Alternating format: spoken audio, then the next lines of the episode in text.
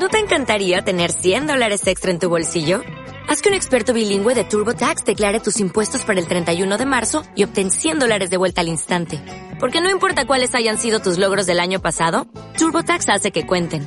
Obtén 100 dólares de vuelta y tus impuestos con 100% de precisión. Solo con Intuit TurboTax. Debes declarar para el 31 de marzo. Crédito solo aplicable al costo de la presentación federal con TurboTax Full Service. Oferta sujeta a cambios o cancelación en cualquier momento.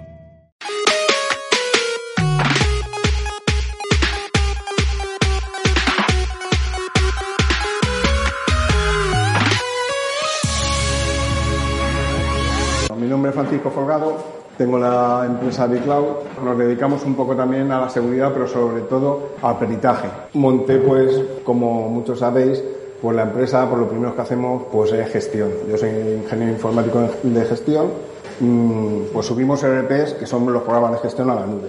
Luego nos pasamos a la informática industrial, automática, IoT, que se llama ahora.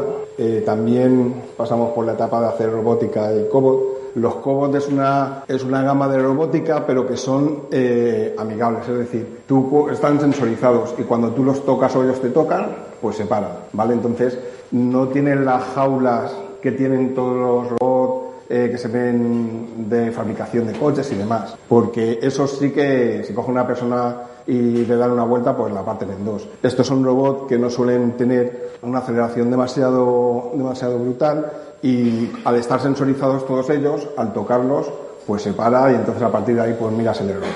Están hechos sobre todo, son cobot y, lo de cobot viene de, de robots colaborativos, ¿vale? Porque en un banco de trabajo, pues lo pones al lado de las personas y si una cosa lo tiene que hacer el cobot es pues porque eh, se puede automatizar. Bueno, y entonces también nos dedicamos a ser perito forense un poco por accidente. El primer juicio lo tuvimos en el 2003. Unos amigos míos de aquí de la Universidad de Alicante eh, vendieron un software, no cuadraba con lo que decía el cliente que había, les había dicho. Total a juicio y como no encontraban otro, pues al tonto mayor, yo. Hoy en día, pues eso, eh, el Tribunal Superior de Justicia de Madrid, pues me llamó y cuando te puede llamar una parte creyente o la creyada, pues puedes decir si sí o si no. Cuando te llama un tribunal, pues lo normal es que digas que sí porque es un servicio a la sociedad y además se cobra muy, muy, muy, muy poquito. Y eso está estipulado en las tablas y es así. Pues con la larga trayectoria que tenemos de peritaje, pues os voy a hablar un poco de, de las herramientas informáticas forenses. Lo de justicia divina, ¿por qué viene? Eh, porque esto era un dicho que siempre se hacía o se decía con, con los hackers, ¿no? Eh, está muy, de hecho, un grupo que cogieron en, en bueno, en todo el mundo, pero sobre todo centrado en Estados Unidos, pues se llamaban así, estaban en la Deep Web y los pillaron a todos por llamarse este grupo así, por lo típico. Tú me haces algo, pues yo me tomo la, la justicia por mi mano y te envío un mail, troyano, virus, de todo. ¿Vale? Y entonces la fastidiamos. Herramientas informáticas forenses. Bueno, esto es eh, la plaquita. Eh, un perito está identificado, esto no es del Ministerio de, del Interior, es del Ministerio de Justicia.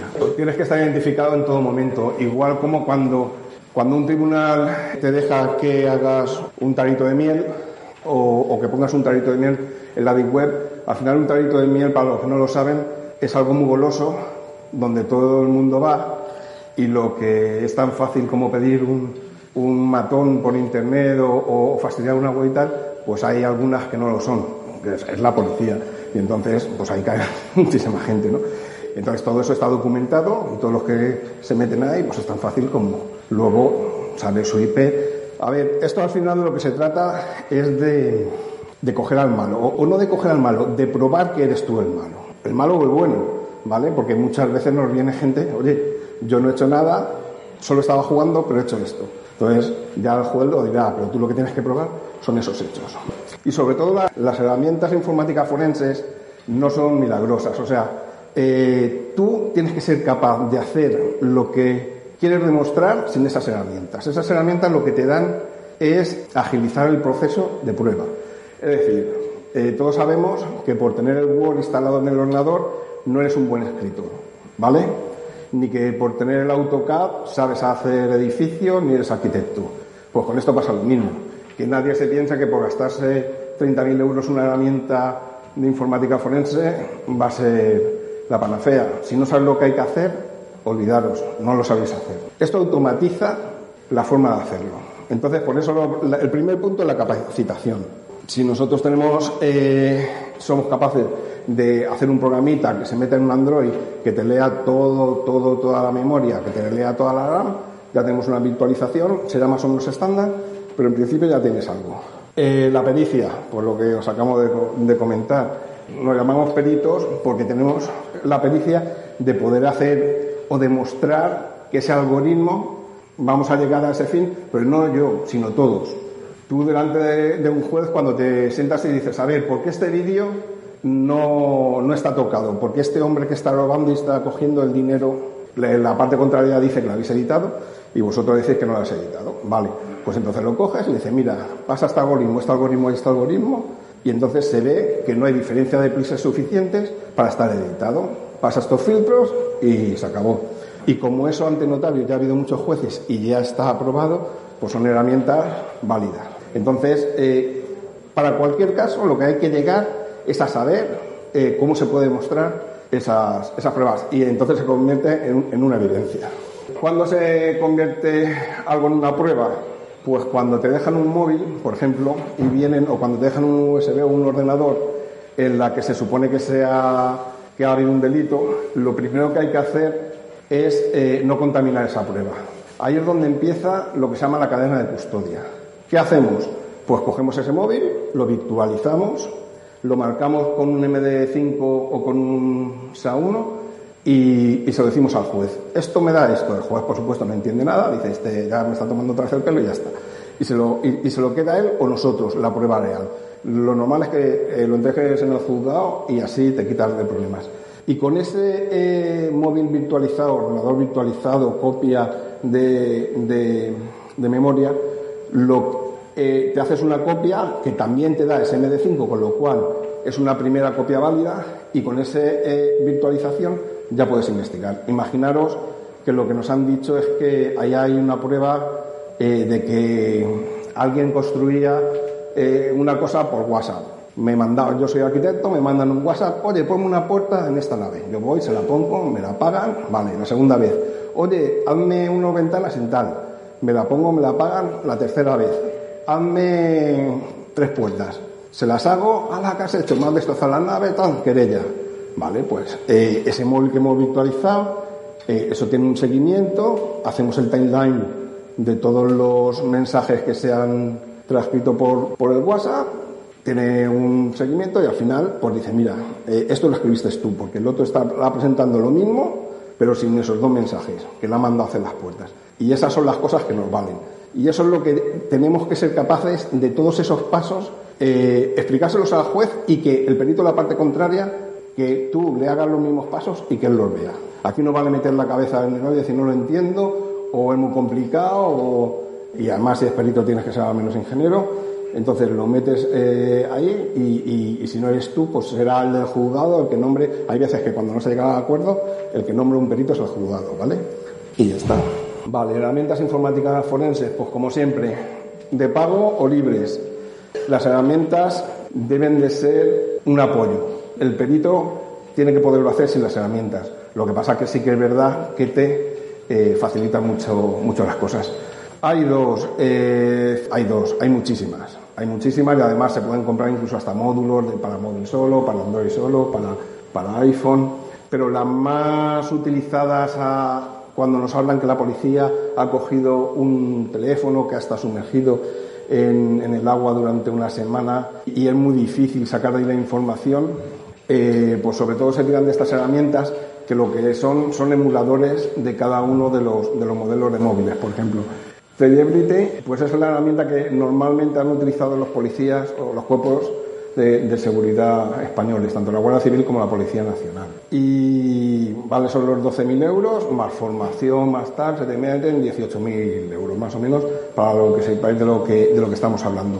Y MSA, pues es eh, más modular y lo que han tenido ellos, eh, son también americanos, y lo que les ha pasado es que la Unión Europea los han cogido para un proyecto que se llama For Mobile, que va a ser el, estándar, o quieren que sea la, herramienta estándar para los informáticos forenses de móviles.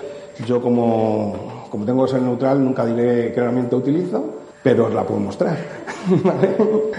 Esas son las herramientas de pago principales y las herramientas libres, pues sobre todo hay una que los que sois linuseros pues la conoceréis, que será el DD. Con DD podéis virtualizar todo, móviles, eh, Windows, aunque sea un, Windows Server, arrancas con tu Kali Linux, ¿vale? Nos hacemos un USB con el disco y nos lo copiamos todo con un DD, ¿vale? Luego hablaremos con Microsoft, con la licencia para Karank y demás, pero en principio con un DD podemos virtualizar prácticamente todo.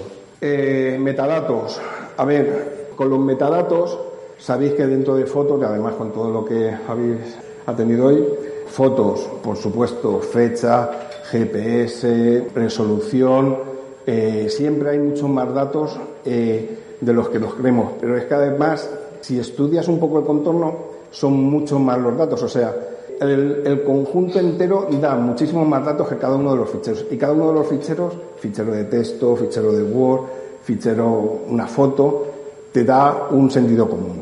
¿Vale? Entonces, el que la hace la paga y, el que toca algo, pues se le ve enseguida. ¿Vale? Porque al final siempre se ve eh, por metadatos, es otra de las fuentes que, los metadatos son importantes y sobre todo una visión conjunta de, todo lo que estás estudiando. Si es un móvil, si es un PC, ¿vale? No puede haber. Eh, yo me he encontrado con falsificaciones como que eh, los ficheros son posteriores al programa que se supone que está utilizando en la, edición.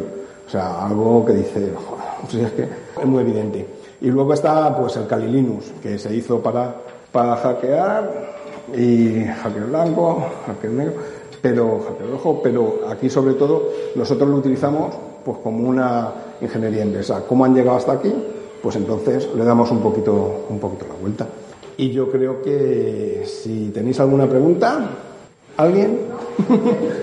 Sobre las distribuciones como Kain y todas estas que llevan, o sea, pues muchas ah, aplicaciones para estudios de, de y todo esto, o sea, porque he visto que no las has nombrado, has nombrado Kali, pero yo creo que está Kain, creo que recordar que hay otra más Swift o algo así, que son distribuciones que vienen ya directamente para montar, o sea, o sea, te lo hace, sí, lo hace prácticamente todo, todo ahí metido. Sí, Sí, hay muchísimas herramientas, sobre todo en, en, libre. Lo que pasa que es eso, al final lo que tienes que tener tú es el conocimiento y sobre todo a dónde quieres ir a parar, la prueba o la evidencia que quieres demostrar delante del juez para que tú, eh, tu estudio pueda ser, pueda ser probado. Así que lo, lo, que pone aquí, la verdad está ahí dentro y en un estudio de, de, un móvil, de un ordenador y tal, al final siempre sale. ¿Alguien más tiene alguna pregunta? Eh, eh, en el caso que alguien entra, por ejemplo, a tu, a tu teléfono y manda un mensaje de pedido, ¿no? el, por el ejemplo que, que has dado antes. Entonces, no ha sido tú, ha sido otro. En este caso, ¿quién es el culpable? ¿Tú o...? A, ver, tú en el principio por no llevar el teléfono protegido. Y luego el que la ha hecho. El que la ha hecho... Mm, ah, el que la ha hecho...